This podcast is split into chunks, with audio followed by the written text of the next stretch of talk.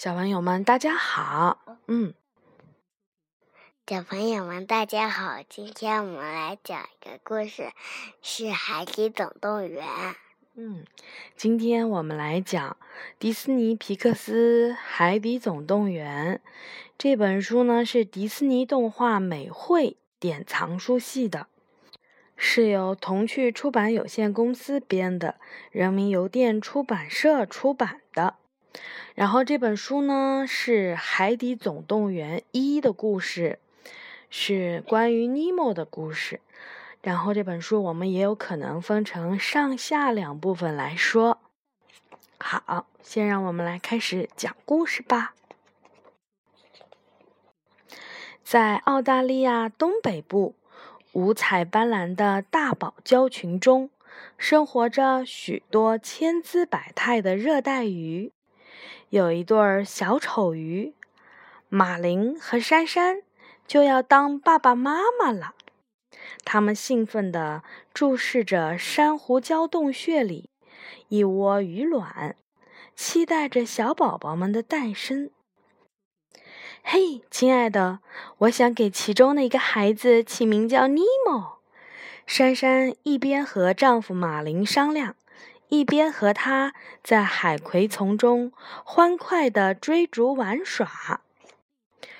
可说时迟，那时快，一条凶猛的梭鱼突然向他们袭来。为了保护孩子，珊珊奋不顾身地迎上前去，马林却被梭鱼一尾打进了海葵。等马林醒来的时候，周围一片寂静，珊珊不见了，孩子们也不见了。你说？珊珊去哪了呢？你说呢？应该被那个大梭鱼吃掉了吧？嗯，啊！我想也是这样的。在凌乱的洞穴中，只剩下了一枚受了伤的小小鱼卵。哦，宝贝儿，没事儿了，爸爸在这儿呢。马林小心翼翼地把鱼卵放在了自己的鳍上。强忍着悲痛发誓：“我这辈子绝不再让你受到任何的伤害。”尼莫。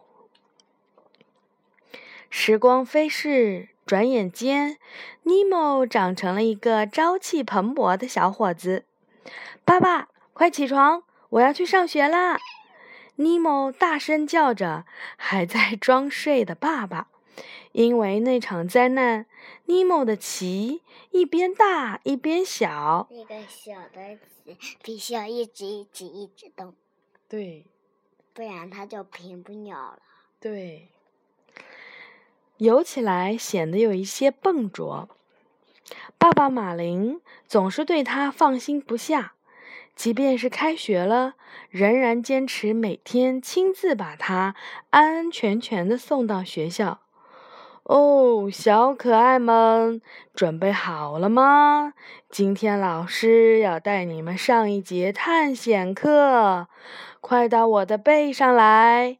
惊险刺激的探险马上就要开始喽！福凤老师大声地说道。一听说探险，孩子们的眼睛立马放出了光芒。但是马林呢？他的脑袋却“嗡”的一下想开了。马林飞快地游到了悬崖边，眼前的惊险一幕令他勃然大怒。尼莫离开了老师和同学们，正在朝水面上停泊的一艘船游去。马林气急败坏地大喊起来：“快回来，尼莫！那里很危险，你不行的。为什么你总说我不行？我讨厌你！”尼莫感到了既委屈又愤怒。在他看来，爸爸就是一个胆小鬼。而接下来发生的事情吓坏了所有的小鱼。尼莫被一名突然出现的潜水员装进了网兜里，给抓走了。马林心急如焚地去救尼莫，可是另一个手持相机的人类挡住了他的去路，然后随着一道刺眼的白光闪过，马林顿时什么也看不见了。不知过了多久，等他的眼睛恢复正常的时候，两个潜水员和尼莫都已经快要到水面上了。尼莫！马林疯了一般的拼命的在大海里追逐，可是来不及了。他眼睁睁的看着心爱的儿子被他们带出了水面，带上了船。大船轰鸣而去，一个潜水镜从船上掉了下来。渐渐的，船离马林越来越远，最终消失在他的视野中。帮帮忙！马林迅速地钻入水下，询问经过的每一条鱼：“有没有看见一条船？船里可怕的人类抢走了我的儿子。”可是，一波又一波的鱼匆匆游过，无一应答。终于，有一条叫多利的蓝色刺尾鱼，热心地告诉马林：“他刚刚经过这儿，跟我来吧。”马林别提有多开心了，他跟着多利游啊游，可是没有过多久，多利突然回过头来，像从来没有见过马林似的问：“你是谁？干嘛总跟着我？”马林惊讶的张大了嘴巴，原来多利患有短时健忘症，他的记忆每次只能保留五分钟。马林简直是失望透顶。正当他准备要独自离开的时候，大白鲨布鲁斯突然出现在他们的身后。“嘿，伙计们，跟我去参加鲨鱼帮的素食派对吧！”布鲁斯一左一右的揽住了马林和多利，兴致盎然地说道：“呃，我，我们……”马林紧张的牙齿都打颤了，可是多利似乎一点儿都不害怕。他们跟随着布鲁斯来到了一艘沉没的潜艇上。天天呐，怎么会有这么多的鲨鱼？马林简直要被这群可怕的鲨鱼给吓晕了。这是什么鲨鱼？啊，我们来看查了一下啊，这个两边扁扁的，眼睛长在这个前面像锤子一样，像带了个三角齿 出来的一样，叫双极鲨。双极鲨。嗯。啊！突然，他的目光落到了布鲁斯头顶上方的一个木头上，那里竟然挂着一副潜水镜。就是抓走了尼莫的那个潜水员的潜水镜啊！重燃希望的马林激动地游上前去拿潜水镜，一不小心竟然把多利的鼻子撞得流血了。糟糕！鲨鱼们闻到了血腥味，瞬间恢复了残忍的本性，向多利和马林张开了血盆大口。两条小鱼大叫着。东躲西藏，慌乱中，马林急中生智，把潜水艇上的一个鱼雷塞进了布鲁斯的嘴里。没想到，布鲁斯马上就把鱼雷吐了出来。鱼雷飞速地撞向旁边的水雷，砰砰，一声声巨响，爆炸声震得整个海洋天翻地覆。耀眼的火光令海底亮如白昼。与此同时呢，惊魂未定的尼莫感到了一只大手把他从网兜里捞了出来，扔进了水中。他高兴的以为自己又重获了自由。可是当他游来游去，他发现自己总会撞到一堵堵透明的墙的时候。他才知道自己被扔进了鱼缸里。鱼缸里的小伙伴们对新来客非常的热情。我叫小桃，我是泡泡，我是屯屯。”大家争先恐后的介绍自己。尼莫把他的故事告诉了朋友们，然后鱼缸里的老大神仙鱼吉哥发话了：“孩子，放心，我们一定会帮你逃回大海。”不一会儿，外面飞来了一只叫做大嘴哥的鹈鹕，它是鱼缸里鱼儿们的朋友，经常会停下来。告诉鱼儿们来自外面世界的精彩消息。今天他带来了一条劲爆的消息：谢尔曼牙医，也就是这座房子的主人，将要把尼莫送给他的侄女达拉作为生日礼物。天哪！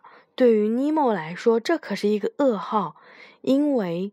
达拉去年的生日礼物也是一条鱼，而那条鱼被他活生生的摇晃死了。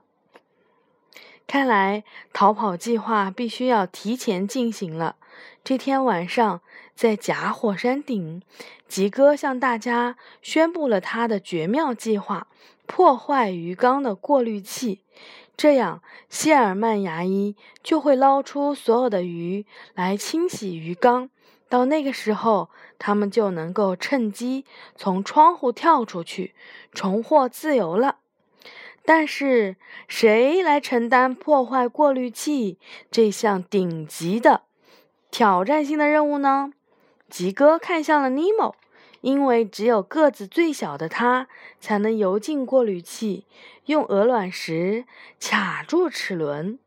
看着大家期许的目光，尼莫用力的点了点头。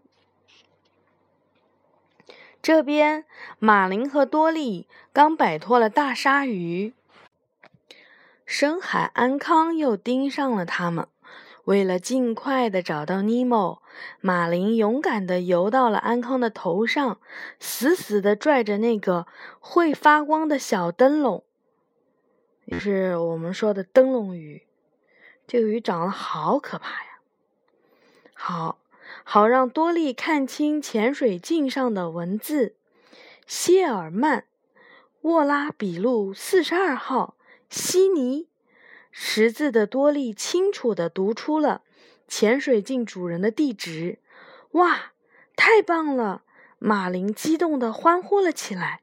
可是接下来的问题是，如何才能够？游到悉尼呢？一大群翻车鱼为他们指明了方向。这边沿着澳大利亚的亚暖流就可以到啦。马林迫不及待地往前奔去，多利却被有着七十二般变化的翻车鱼群给惊呆了。